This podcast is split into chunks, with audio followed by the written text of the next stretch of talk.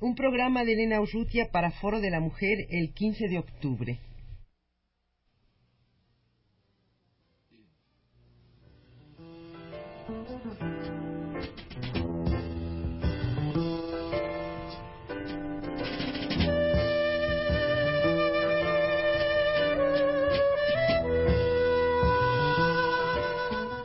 Foro de la Mujer.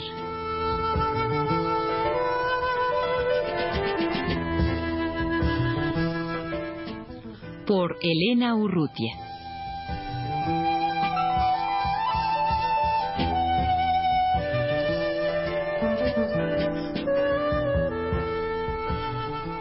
La socióloga Magali Pineda es coordinadora general del Centro de Investigación para la Acción Femenina en Santo Domingo. Magali, ¿en qué consiste este centro de investigación? ¿Cuándo fue fundado? ¿Cuáles son sus objetivos? El Centro de Investigación para la Acción Femenina, CIPA, fue fundado en 1980 y nació de la inquietud de un grupo muy reducido de mujeres en República Dominicana que habíamos venido por muchos años ya trabajando el problema de la organización de la mujer. Las bases de su creación estaban en las preguntas que nos íbamos haciendo en la medida en que trabajábamos. Estábamos muy conscientes de que en nuestro país, por su característica de un país dependiente, con escaso desarrollo de las fuerzas productivas, con unas clases medias con grandes limitaciones, eh, donde la presencia, por ejemplo, del servicio doméstico constituye una especie de amortiguador de las contradicciones que pueden tener las mujeres de los sectores medios, no se había ni se iba a desarrollar un movimiento feminista fuerte, eh, combativo, como se había dado en muchos países europeos, en Estados Unidos y en América Latina, en países como en México o en Brasil. Entonces, estábamos convencidas de que la subordinación de la mujer en República Dominicana era muy grande, que había una necesidad de construir un movimiento de mujeres, pero que teníamos que apoyarnos en otros sectores que no fueran las mujeres de clase media. Y esa inquietud entonces de trabajar específicamente la problemática de la mujer con mujeres de sectores populares, nos planteó otras nuevas preguntas. ¿De qué manera? ¿Cómo llegamos a las mujeres obreras, a las campesinas, a las mujeres de los barrios que no tienen servicios de salud, que no tienen acceso al, mercado de trabajo, que tienen problemas con la educación de los niños, con caminos.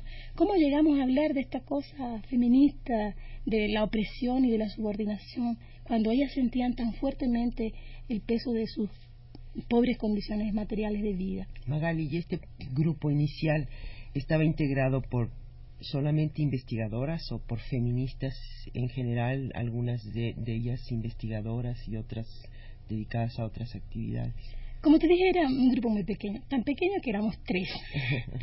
y éramos eh, básicamente eh, mujeres que estábamos ligadas al campo de la educación universitaria pero que habíamos tenido una, una práctica de militancia feminista, ¿no? Habíamos hecho trabajo, eh, intentado hacer trabajo con grupos de base, no solamente ya desde una perspectiva feminista, sino mucho antes, un trabajo así de organización de la mujer en los fines de los años 60, eh, más bien cercano a, las realidades de los partidos eh, de izquierda en la República Dominicana, ¿no? Entonces teníamos todas unas inquietudes que nos habían dejado años de, de una praxis muy dispersa, pero praxis al fin y al cabo, ¿no? Y entonces eh, nos planteamos eh, retomar toda esta, esta práctica, eh, lo que había sido en muchos casos individual, porque no había cuajado nunca un proyecto colectivo en, en, el país, a pesar de que se habían hecho esfuerzos en el 71, luego en el 74 tratar de poner esto en, un todo coherente, en papel y, en una manera de, de, empezar a caminar. Hoy en día nos definimos como un grupo de servicios, como una institución y no como una organización. Si estamos, establecemos una diferencia entre lo que puede ser un colectivo feminista o una organización feminista y lo que es nuestro trabajo como institución. Somos ahora mismo un equipo de cinco mujeres trabajando permanentemente en el centro, teniendo ese trabajo como nuestra fuente básica de ingresos, al cual le dedicamos todo el tiempo y más. Y tratamos entonces de, vernos como un grupo intermediario que hacemos y preparamos, elaboramos material y hacemos aquellas tareas que los grupos de base no tienen a veces ni los recursos humanos o financieros para hacerlo. Entonces, tenemos una gran inserción en el movimiento, así, buenas ligaciones con las centrales sindicales, con el movimiento campesino independiente, eh, con los grupos organizados de mujeres, tanto con los grupos que se definen como feministas como los que no se definen feministas, con las organizaciones mm, de campesinas, y entonces tratamos de trabajar para ellas, respondiendo a sus necesidades y respondiendo también a las coyunturas políticas del momento. ¿Cómo trabajamos? Sería la cosa, ¿no? Pues trabajamos eh, principalmente, como indica el nombre de nuestra institución, a partir de la investigación consideramos que es necesario develar, ¿no? levantar el velo de toda la problemática de la mujer y también es necesario mostrarle a hombres y mujeres la magnitud de la subordinación genérica que sufrimos. Y en ese punto hemos hecho algunas investigaciones grandes a nivel nacional, como es un estudio de las condiciones de vida y trabajo de las obreras industriales y de las zonas francas, lo que serían aquí las maquiladoras, y hemos hecho también algunos estudios más pequeños, eh, tratando de buscar formas nuevas de investigar a bajo costo sobre violencia, sobre crímenes pasionales, sobre violaciones a los códigos de trabajo de parte de los patronos con las mujeres obreras. A partir de estas investigaciones, entonces tenemos unas líneas de, difusión que van en dos niveles, lo que nosotros llamamos la, denuncia pública, ¿no? vamos a los medios de comunicación, llevamos nuestro material avalado por datos y entonces es como si ganara respeto a los medios de comunicación. Usan las cifras, le dan espacio en, en la prensa y pues va formando una cadena en que la gente se inquieta de lo que se está diciendo.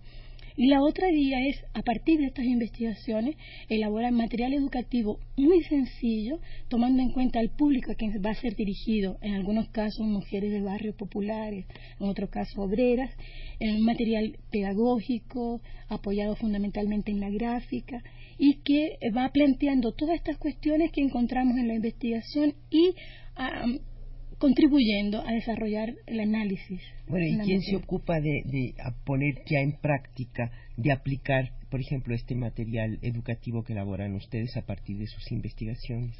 Como te dije, tenemos una magnífica relación con los grupos de base, de tal manera que nosotros somos más bien sus intermediarios, ¿no?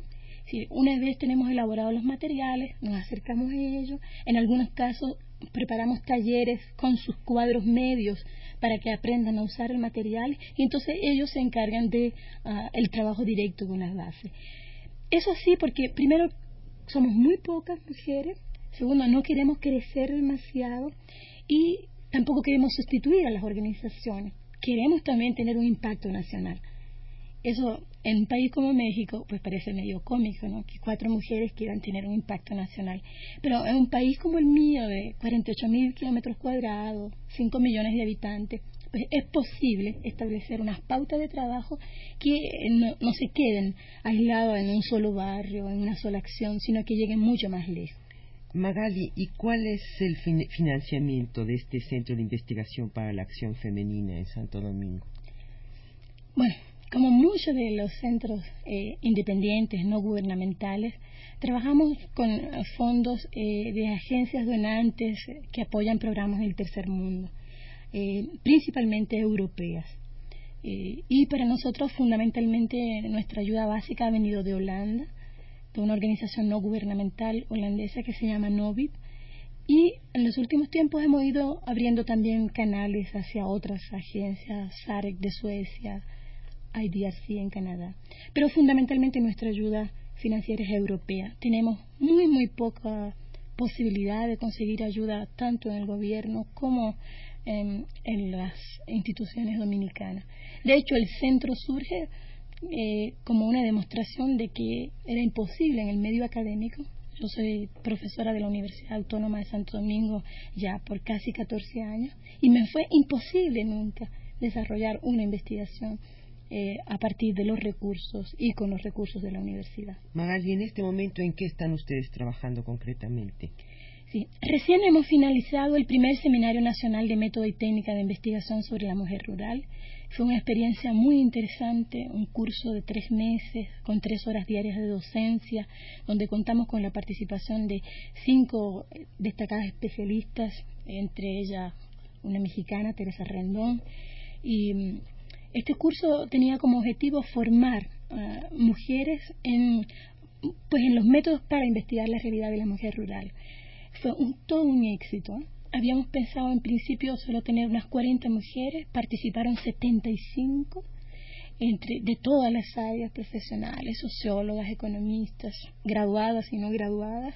También participaron mujeres que trabajan en centros de educación popular, en un trabajo directo de base. Vinieron mujeres de otros países de América Latina, de Nicaragua, de Cuba, de Haití.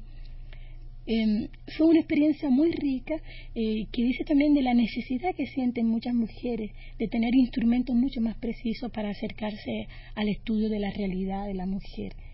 Y recién ahora, de estas 75 mujeres, elegimos 8 que van a participar en dos proyectos de investigación sobre la mujer rural, que van a ser los primeros que se hacen en la República Dominicana. Magali, desgraciadamente el tiempo se nos ha terminado pero yo te agradezco mucho tu presencia en los estudios de Radio UNAM y espero que tu presencia en México para asistir a, la reunión de LASA y sobre todo a la reunión de ALACEM haya sido todo un éxito.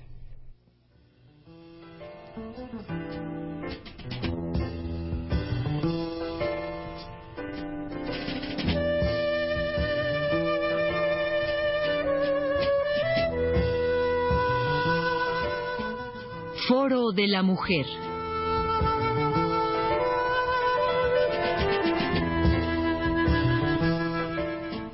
Por Elena Urrutia.